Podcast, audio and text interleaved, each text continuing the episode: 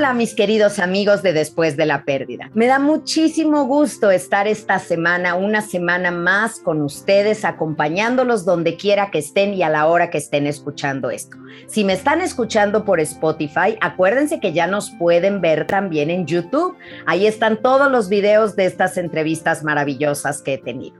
Y hoy no es la excepción. Hoy estoy muy, muy contenta porque tengo cinco años de conocer a esta persona que va a estar con nosotros.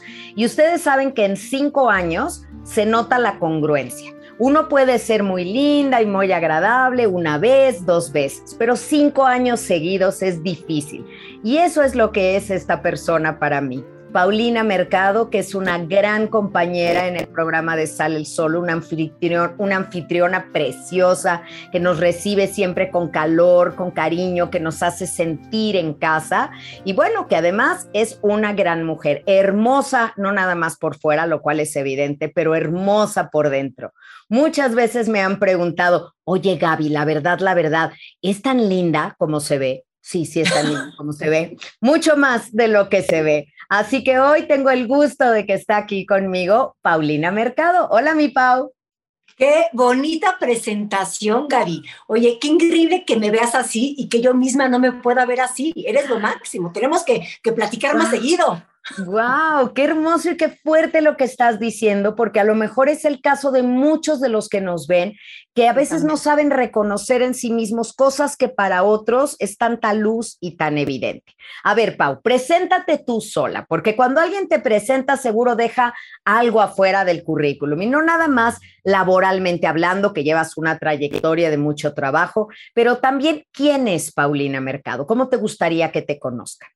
Ok, pero más que currículum, o sea, decir lo que soy, lo que siento, lo que digo. Ok, bueno, pues mi nombre es Paulina Mercado. Primero, Gaby, rapidísimo, gracias por esta presentación tan hermosa. Para mí es todo un honor poder compartir contigo este intercambio de palabras y sobre todo este intercambio de amor.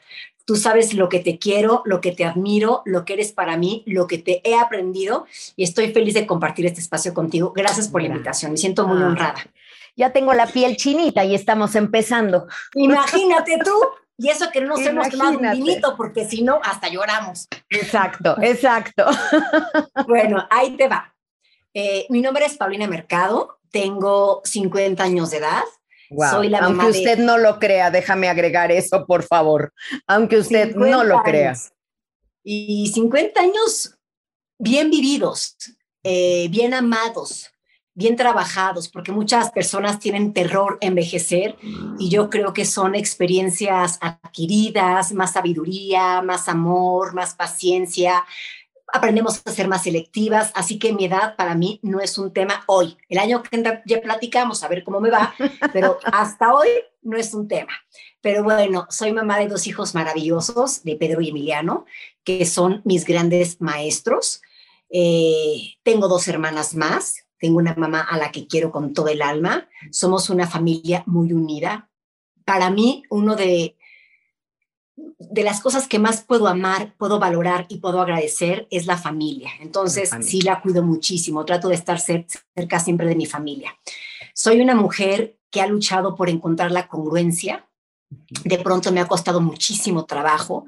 Me he topado con pared pero soy necia, soy insistente, soy persistente y me gusta estar trabajando todos los días en mí.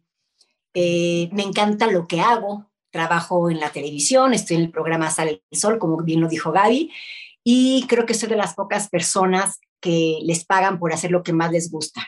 Para mí es un reto, para mí es un reto evidentemente todos los días porque eh, conozco a diferentes personalidades y entonces hay que estar en muchos temas al mismo tiempo y aparte no descuidar lo más valioso que es la familia, tu tiempo y demás. Entonces trato de, buscar el equilibrio. Soy una mujer que ama la vida, que ama profundamente, pero también si he de, he de, llorar o he de sufrir, lo puedo hacer también profundamente, pero con, con ganas de salir adelante y no tomar nada como algo, algo negativo, sino como un aprendizaje. Soy una mujer inquieta, inquieta, soy una mujer curiosa, me encanta saber todo, me encanta platicarte, me encanta desmenuzarte, saber qué piensas, qué sientes y por qué. Soy inquieta, curiosa. Y soy una mujer, creo que lo puedo decir, este, totalmente feliz. Ay, qué hermoso, qué hermoso. Y coincido, ¿sabes? Coincido porque esa curiosidad tuya nos lleva a las grandes conversaciones que tenemos, unas al aire y otras en los espacios que nos damos, pero siempre es, pero ¿cómo, Gaby? A ver, Gaby, muy bien, tú dices, pero ¿cómo le hacemos? ¿Pero cómo? Y, me encanta porque tu voz es la voz de todos los que nos ven. Todos quieren esa pregunta de Pau de... No, mis hijos me dicen, mamá, no me estás entrevistando, pero ¿quién estaba? ¿Pero cómo? ¿Y qué sentiste? Mamá, no me estás entrevistando ya, soy curiosa. Pero esa curiosidad es parte del interés que demuestras siempre por los temas que trabajamos. Y hoy, hoy es, es diferente porque hoy el tema eres tú. El tema eres tú, no sé qué tan acostumbrada o no estés tú a hacer el tema.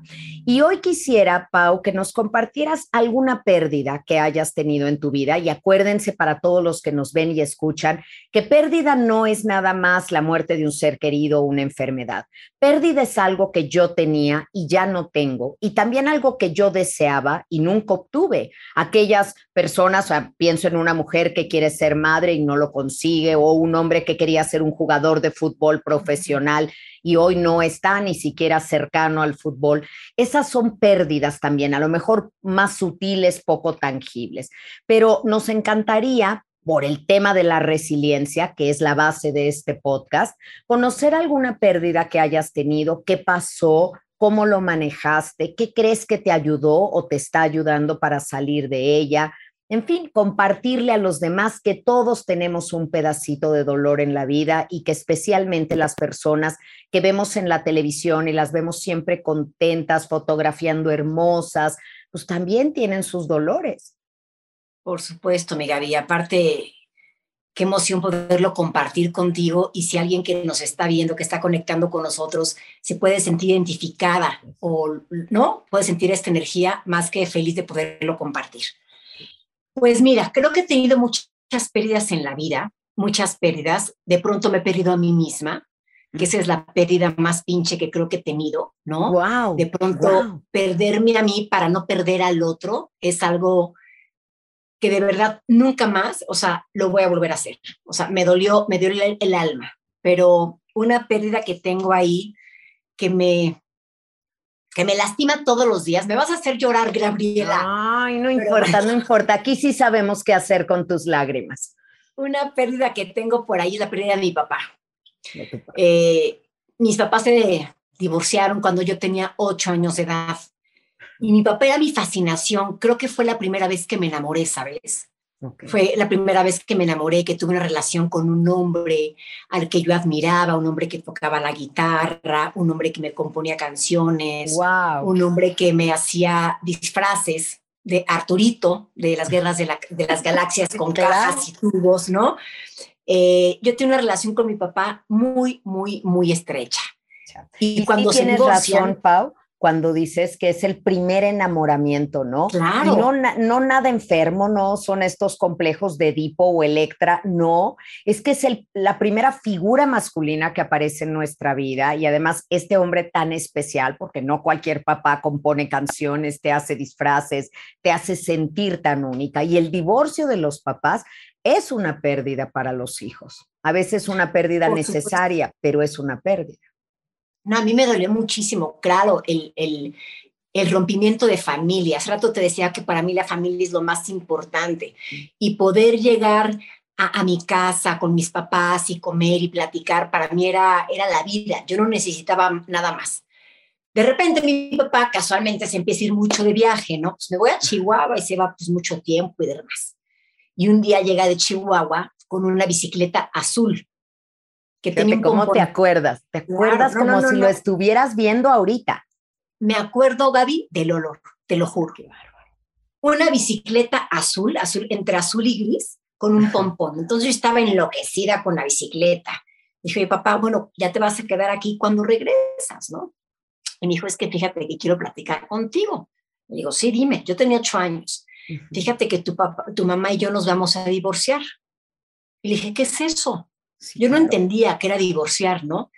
Y su respuesta fue que ya no voy a vivir en esta casa, pero voy a tener otra casa y nos vamos a ver muy seguido. Se me hizo de lo más cool tener dos casas, ¿no? Te lo planteó bien, te lo vendió bien porque es, vamos, va a haber todo doble. Claro, entonces yo estaba fascinada, dije, bueno, pues de pronto estaré aquí, de pronto estaré allá, mi, mi bicicleta seguramente cabe, no estaba yo enloquecida con la idea. Cuando entendí lo que era divorcio y que ya no íbamos a estar juntos, que ya no íbamos a ser familia y que lo iba a ver cada 15 días, me empezó a doler el alma. Claro. Me empezó a doler el alma, pero lo peor fue que después de como un año, él, eh, ah, no, yo le dije ese día con la bicicleta. Dijo, oye, papá, pero siempre nos vamos a ver. Y me dijo, te prometo que nunca te voy a abandonar. Te lo prometo. Yo las promesas las tomo súper en serio, Gaby. Sí. Ay, qué pena. No, no, no, nada de pena. Pues sí, justo al contrario, lo agradezco. Uno no llora con cualquiera, Pau, y esas lágrimas significan muchísimo para mí porque es un acto de confianza y para toda la gente que nos oye, porque yo creo que yo también, y en eso coincidimos, yo también me tomo las promesas súper en serio y las cumplo y hay que tener mucho cuidado, papás y mamás que nos escuchan, con qué le prometemos a un niño, porque fallarle con una promesa es justo lastimarle el alma. Claro. Y sabes que, aparte de que lastimar el alma, queda una sensación de inseguridad, ¿sabes? A futuro cuando estás con tu esposo o con tu novio o con tu hijo o con quien sea que te dice, te prometo que nunca va a pasar esto, ya lo dudas. Y el otro no se lo merece y ni tú mismo, ¿no? Es un tema es correcto. que he trabajado 50, bueno, 42 años, imagínate. Pero bueno, me dijo que nunca me iba a abandonar. Y en un principio lo veía mucho y sí era muy divertido tener dos casas, porque aparte llegaba y, y él me hacía de desayunar, me compró una muñeca, me compró la casita del árbol de Fisher Price, que cada vez que ve la casita del árbol quiero llorar, ¿no? Este, de hecho, otro día la busqué una tienda y no la encontré, me quería comprar la mentada casita del árbol. Fíjate. Y, sí, porque todo se volvió un símbolo, la bicicleta azul, la casita del árbol. Tenía yo esta vida de ensueño a un costo altísimo, que era no despertar y verte todos los días, no darte el beso de buenas noches diario, estas cosas que pues pesan mucho. Por supuesto, pesan y siguen pesando. Pero el tema es que lo dejé de ver mucho tiempo, o sea, como que poco a poco se fue alejando, él se casó con una psicóloga y bueno, pues también él intentando ser feliz y de rehacer su vida, eh, pues ya nos dejó de ver y nos dejó de ver y también nos dejó de ayudar económicamente. Y entonces la pobre mi mamá también estaba fuera de casa todo el día porque tenía que trabajar. Entonces, mis tres hermanas y yo pues nos acompañábamos, ¿no? O sea, sí tuvimos momentos muy difíciles en la infancia. Yo me acuerdo, David, perfectamente comiendo un día una manzana, una manzana entre mi mamá, mis hermanas y yo. Entre las cuatro, una manzana. Y te digo algo, nunca me sentí pobre. No, eso, eso fue el mérito de tu mamá y la unión que hay entre ustedes, porque no importaba que fuera una manzana, pero la estábamos compartiendo y estábamos juntas. Y tú ya habías entendido a tus ocho añitos la importancia de estar juntos. Por supuesto, y por eso cuido tanto a mis hijos y cuido tanto a mis amigos, a mi familia y demás, porque yo, yo sé lo que es esto. Pero bueno, el tema es que me costó muchísimo trabajo esto. Eh, mis hermanas y yo empezamos a trabajar desde muy chicas, ¿no? Para ayudarle a mi mamá, ¿no? Yo a los 14 años empecé a, empecé a trabajar ¿Qué lugar ocupas tú entre tus hermanas? Yo soy la menor. Tú eres la menor. Yo soy la menor. Cualquier día, la consentida de papá, ¿verdad?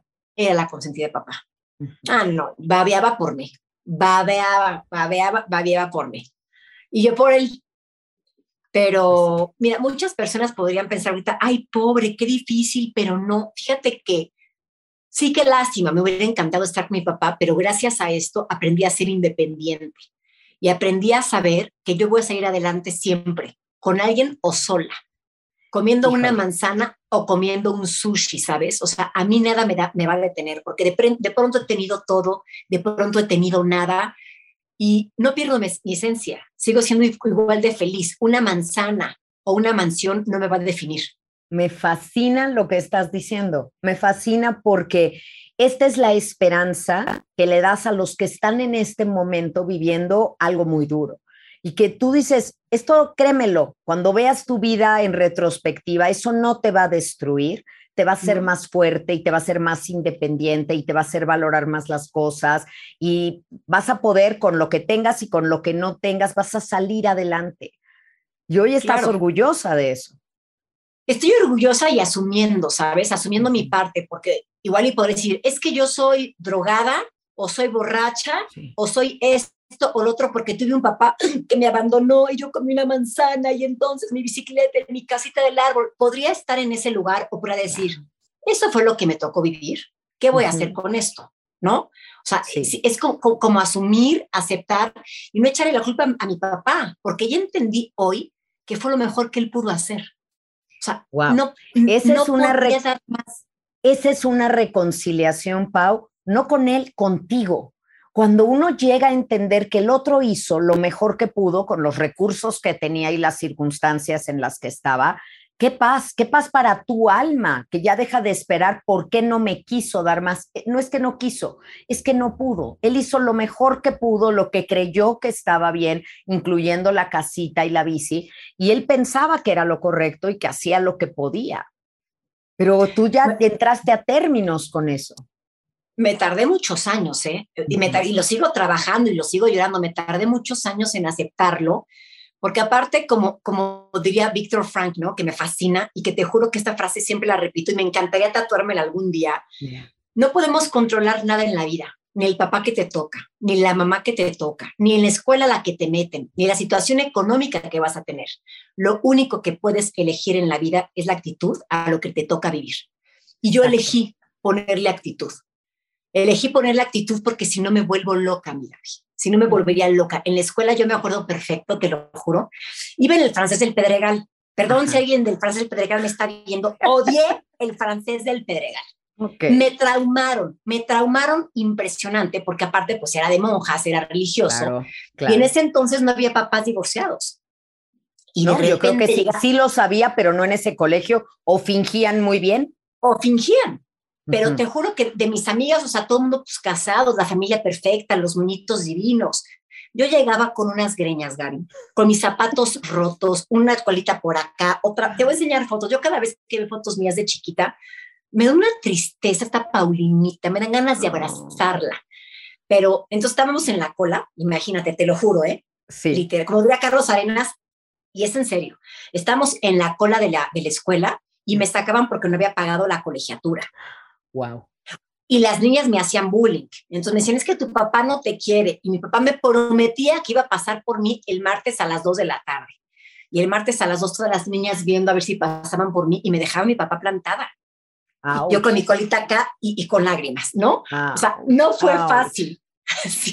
Claro, por favor, papás, es que me encantará que escuchen esto, todos los papás y mamás que ahorita están pasando por el difícil trance de un divorcio, y lo hemos dicho, no es nada fácil para ninguna de las partes involucradas, pero vean lo que le pasa al alma y al corazoncito de una niña que sigue creyendo en el vas a venir a esta hora, vas a llegar por mí y que tienen que pasar las consecuencias de no pagó la colegiatura, salte de la fila o no vienes arreglado igual que los demás, porque claro, ni quien juzgue a tu mami, tu mami se tuvo que poner a trabajar y lo que menos podía hacer era colas de caballo, ¿me entiendes? Desde luego. Sí, sí, sí, no, no, no fue muy, muy, muy fácil que digamos, pero creo que esa pérdida, hubo un momento donde me traté de reconciliar con mi papá. Yo muy valiente, porque justo cuando se divorciaban, había un restaurante que me fascinaba y que él me llevaba los martes a comer ahí. Y siempre nos sentábamos en un ventanal, ¿no? Nos encantaba el Suntory que está en la colonia del Valle. y había un ventanal donde había como una fuente, unas piedritas, había un jardincito. Y yo mataba por estar junto al ventanal. Nos sentábamos junto al ventanal y mi papá me enseñaba a comer pescado crudo. E, es así como que ese restaurante es como muy significativo para mí. Y hace relativamente poco, yo ya casada, lo invité a comer al Sunduri. Según yo, jugué a ser Gaby Tanatóloga. Yo en Gaby Tanatóloga. Lo voy a llevar al Suntory para tocarle el corazón, para tocarle el alma, para que todo se le remueva. ¿Fue buena idea o no? Es que tu intención era la mejor y volvemos, tu intención y tu actitud era la mejor. Yo no sé si él estaba listo, yo no sé si para él esa mesa y ese ventanal se quedaron tan grabados en su memoria como para ti. Ah, bueno, pues yo lo llevé al ventanal, al pescado crudo, a la limonada y demás. dije, oye, papá, ¿qué pasó? O sea, te lo juro que ya lo estoy superando, está muy bien, pero quiero estar en paz contigo. Nada más quiero saber por qué nunca me buscaste, por qué nunca nos llamaste. Lo económico, gracias a Dios, tuve una mamá súper chingona que nos sacó adelante y nosotros también tuvimos manitas y piecitos para trabajar desde chiquitas, ¿no? Entre todos nos ayudábamos, nos apoyábamos. ¿Qué pasó? ¿Por qué no me buscaste? Debe ser una pregunta muy difícil para un papá que no estuvo presente. Yo no sabría qué contestar. y un papá que a lo mejor emocionalmente no había crecido y trabajado todos esos años como tú, porque tú habías decidido estar en construcción y en búsqueda y, respuestas y has seguido muchos caminos, ¿no? Para, para esto, pero tal vez él no. ¿Y qué te contestó? ¿Cómo? siempre estuve contigo. Oh, te lo juro que no, o sea, no podía creer. Y yo, eso se llama negación, aquí en China. Digo, ¿cómo papá no estuviste? Siempre estuve para ustedes. Yo ahí tengo todas las facturas de todo lo que les pagué. Siempre estuve ahí.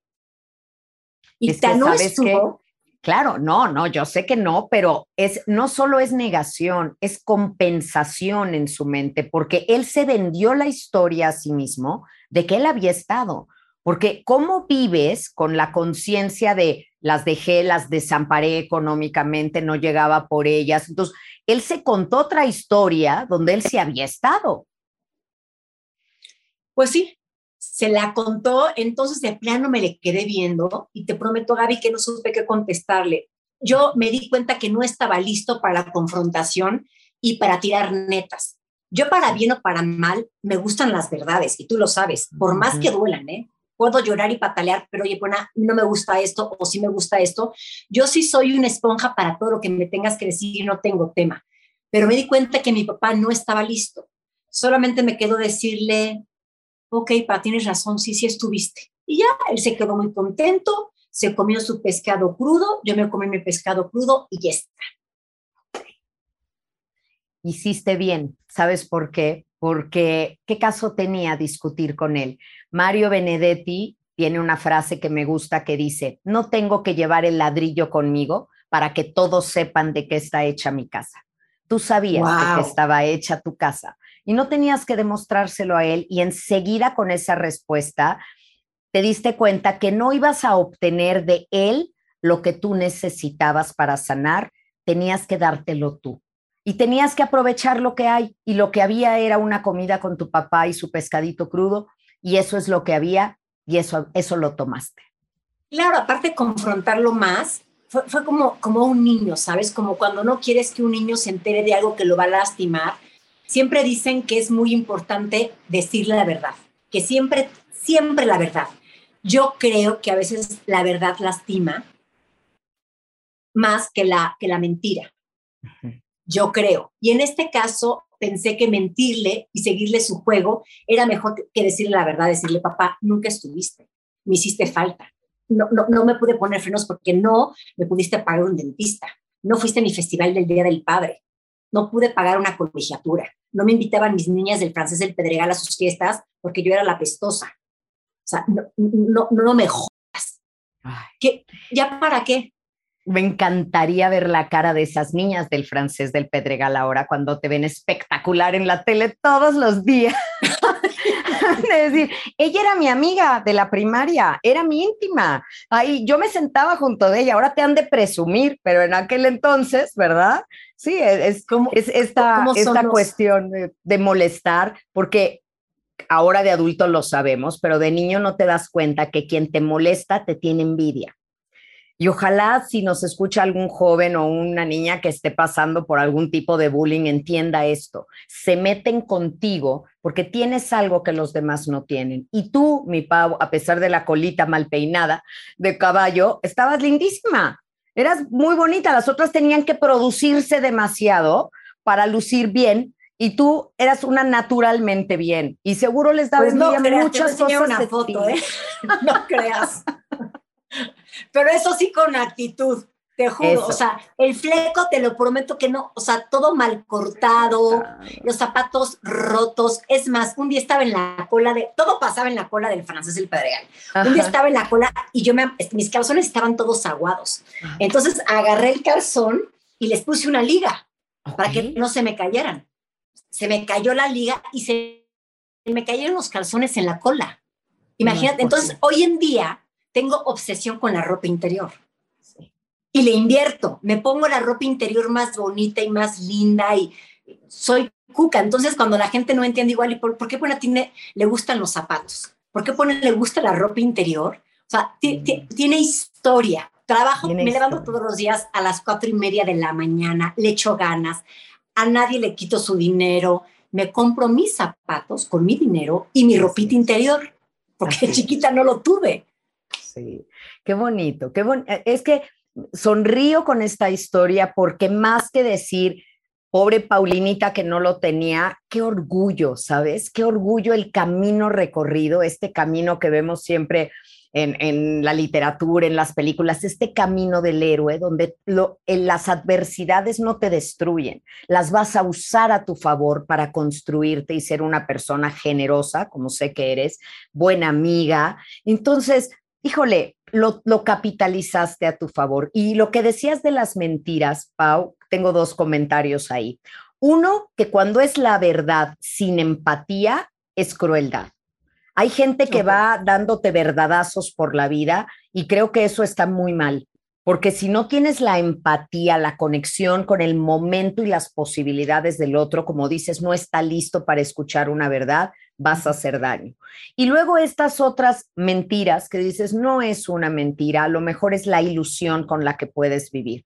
Y a lo mejor el decirle a tu pa, sí, pa, sí estuviste, era una un comentario igual que una creencia en un Santa Claus o en un ratón Pérez o en, los, o en los Reyes Magos, que finalmente dices, no le hago daño a nadie ya esto, no estoy teniendo una deslealtad con mi mamá porque tú has sido con tu mamá leal en todas las maneras posibles. Entonces, nada más era decir, no tiene caso esta pelea, tengo que escoger mis batallas en la vida y no eres contrincante para mí, pa, porque no estás listo para eso.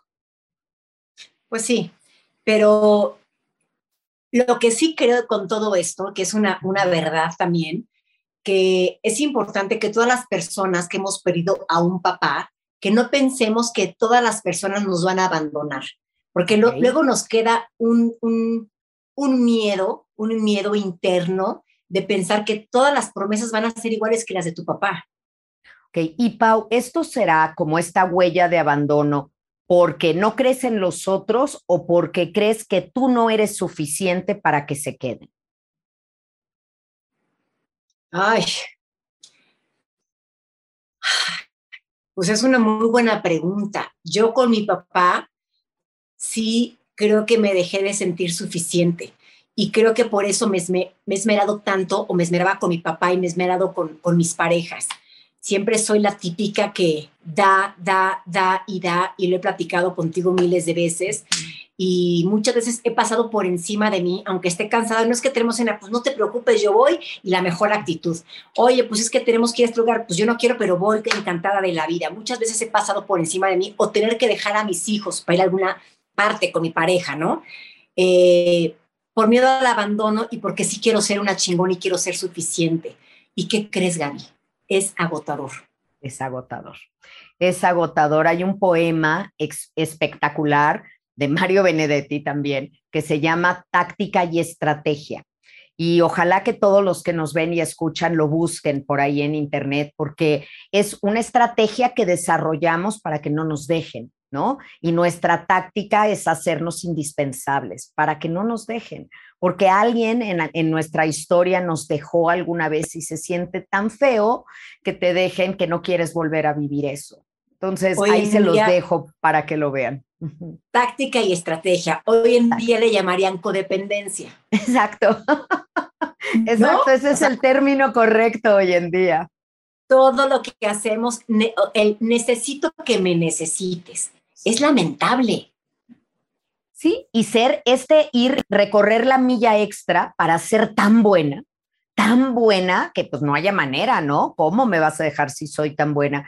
Y como es agotador, qué rico es, Pau, cuando uno empieza a dejar de probarle a los demás lo que puedes lograr o lo que eres, dejar de esforzarte tanto y simplemente ser y disfrutar y darte cuenta con quienes cuentas alrededor que saben valorar eso, eso, ¿no? No el sobreesfuerzo, sino el disfrute juntos. Me conmueve que me digas esto porque sí, siempre me he esmerado mucho por ser la mejor pareja, por ser la mejor mamá, por ser la mejor hermana, por ser la mejor amiga. Te digo, pasando por encima de mí y según yo soy muy natural y nadie se da cuenta. Pero así como me doy cuenta. Yo claro, Andrés Tobar el otro día me mandó llamar a su oficina.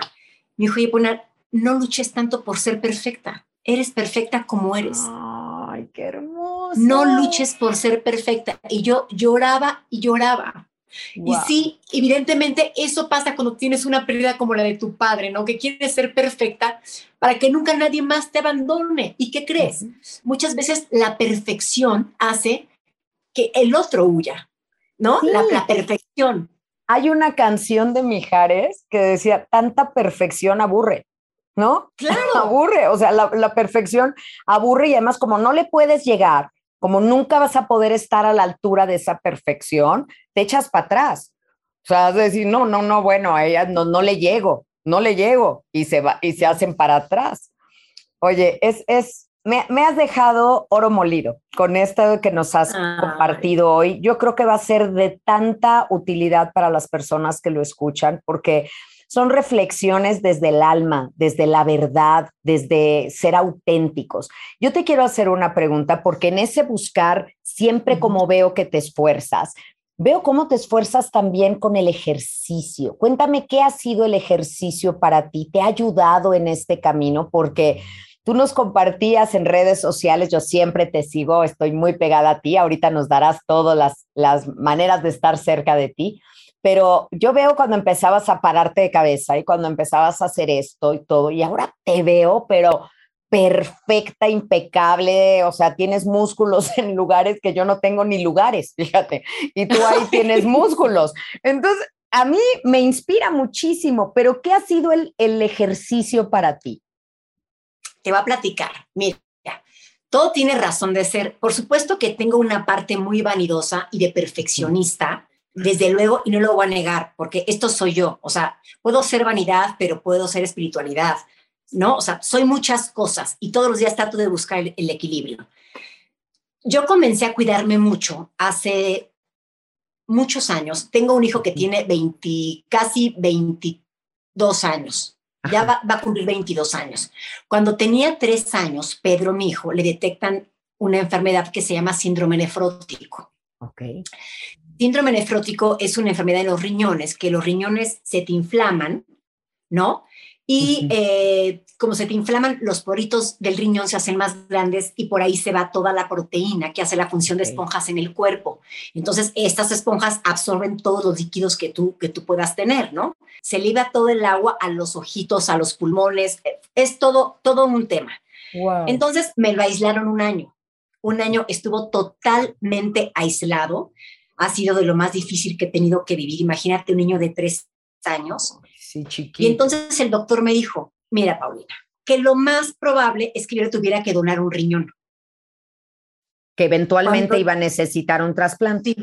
un trasplante. Entonces, e-, ese momento cambió mi vida. Yo dije, si le voy a regalar, a donar un riñón a lo que más quiero en mi vida, que es mi hijo, va a ser el mejor riñón del planeta.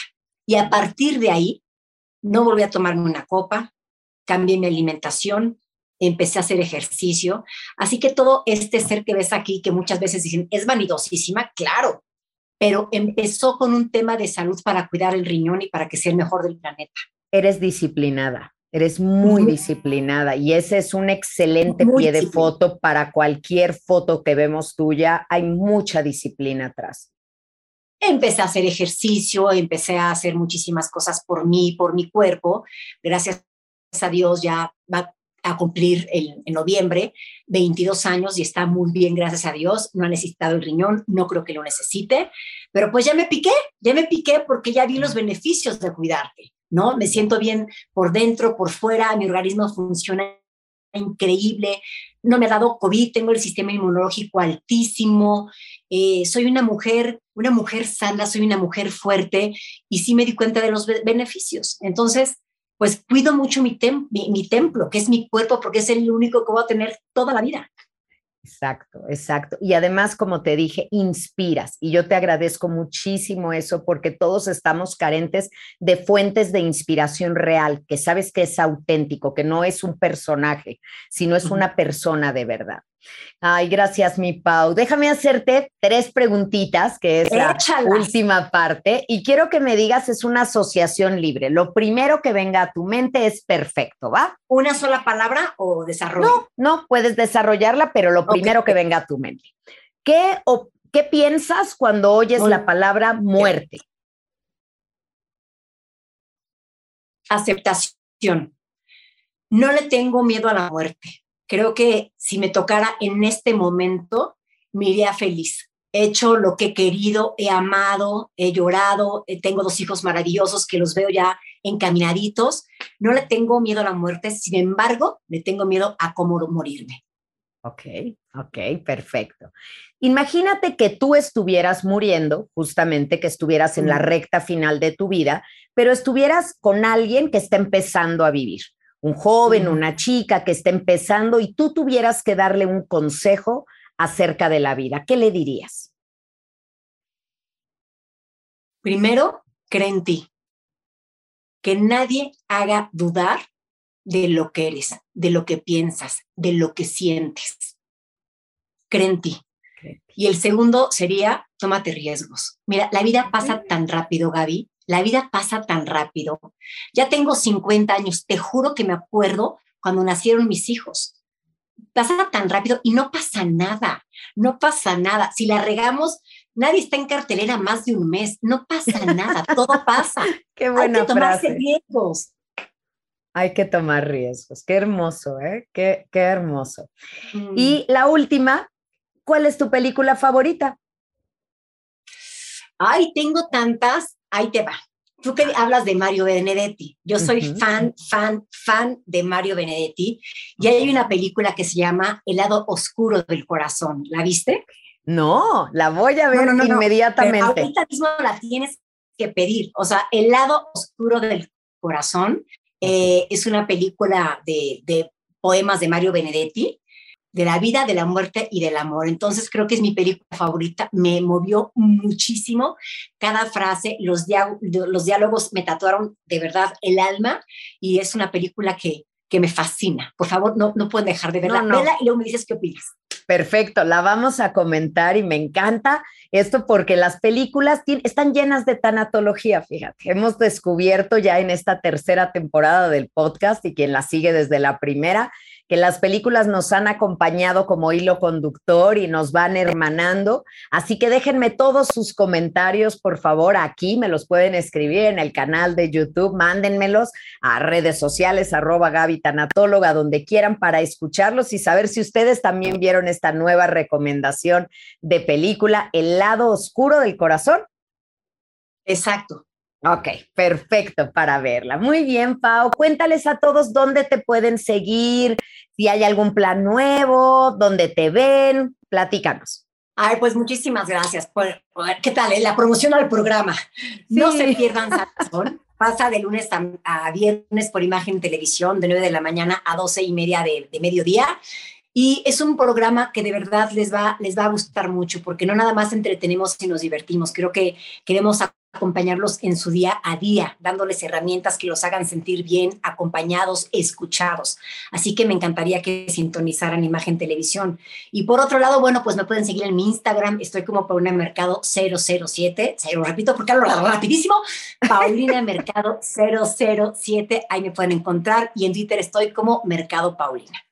Perfecto. Ay, sí, síganla, síganla porque van a disfrutar mucho. Es, es muy bonito ver todo lo que hoy nos platicaste, lo podemos ver ahí, tu familia, tus amores, tu ejercicio, tu, tu, comunión con la naturaleza, que es tan bonito, como, como Hijo, cómo brillas frente al mar, frente al bosque, frente a las plantas. Es, es muy lindo. Yo te agradezco de todo corazón, Pau. Estoy muy feliz de que seas mi amiga, de que estemos juntas, de que tengamos esta confianza la una con la otra. Así que muchísimas gracias. Y a todos los que siguen este podcast, recuerden lo que siempre les digo. Después de la pérdida, hay vida. Así que nos escuchamos y nos vemos la próxima semana en un episodio más de Después de la Pérdida. Adiós. Gracias, gracias, mi Gaby. Gracias. gracias.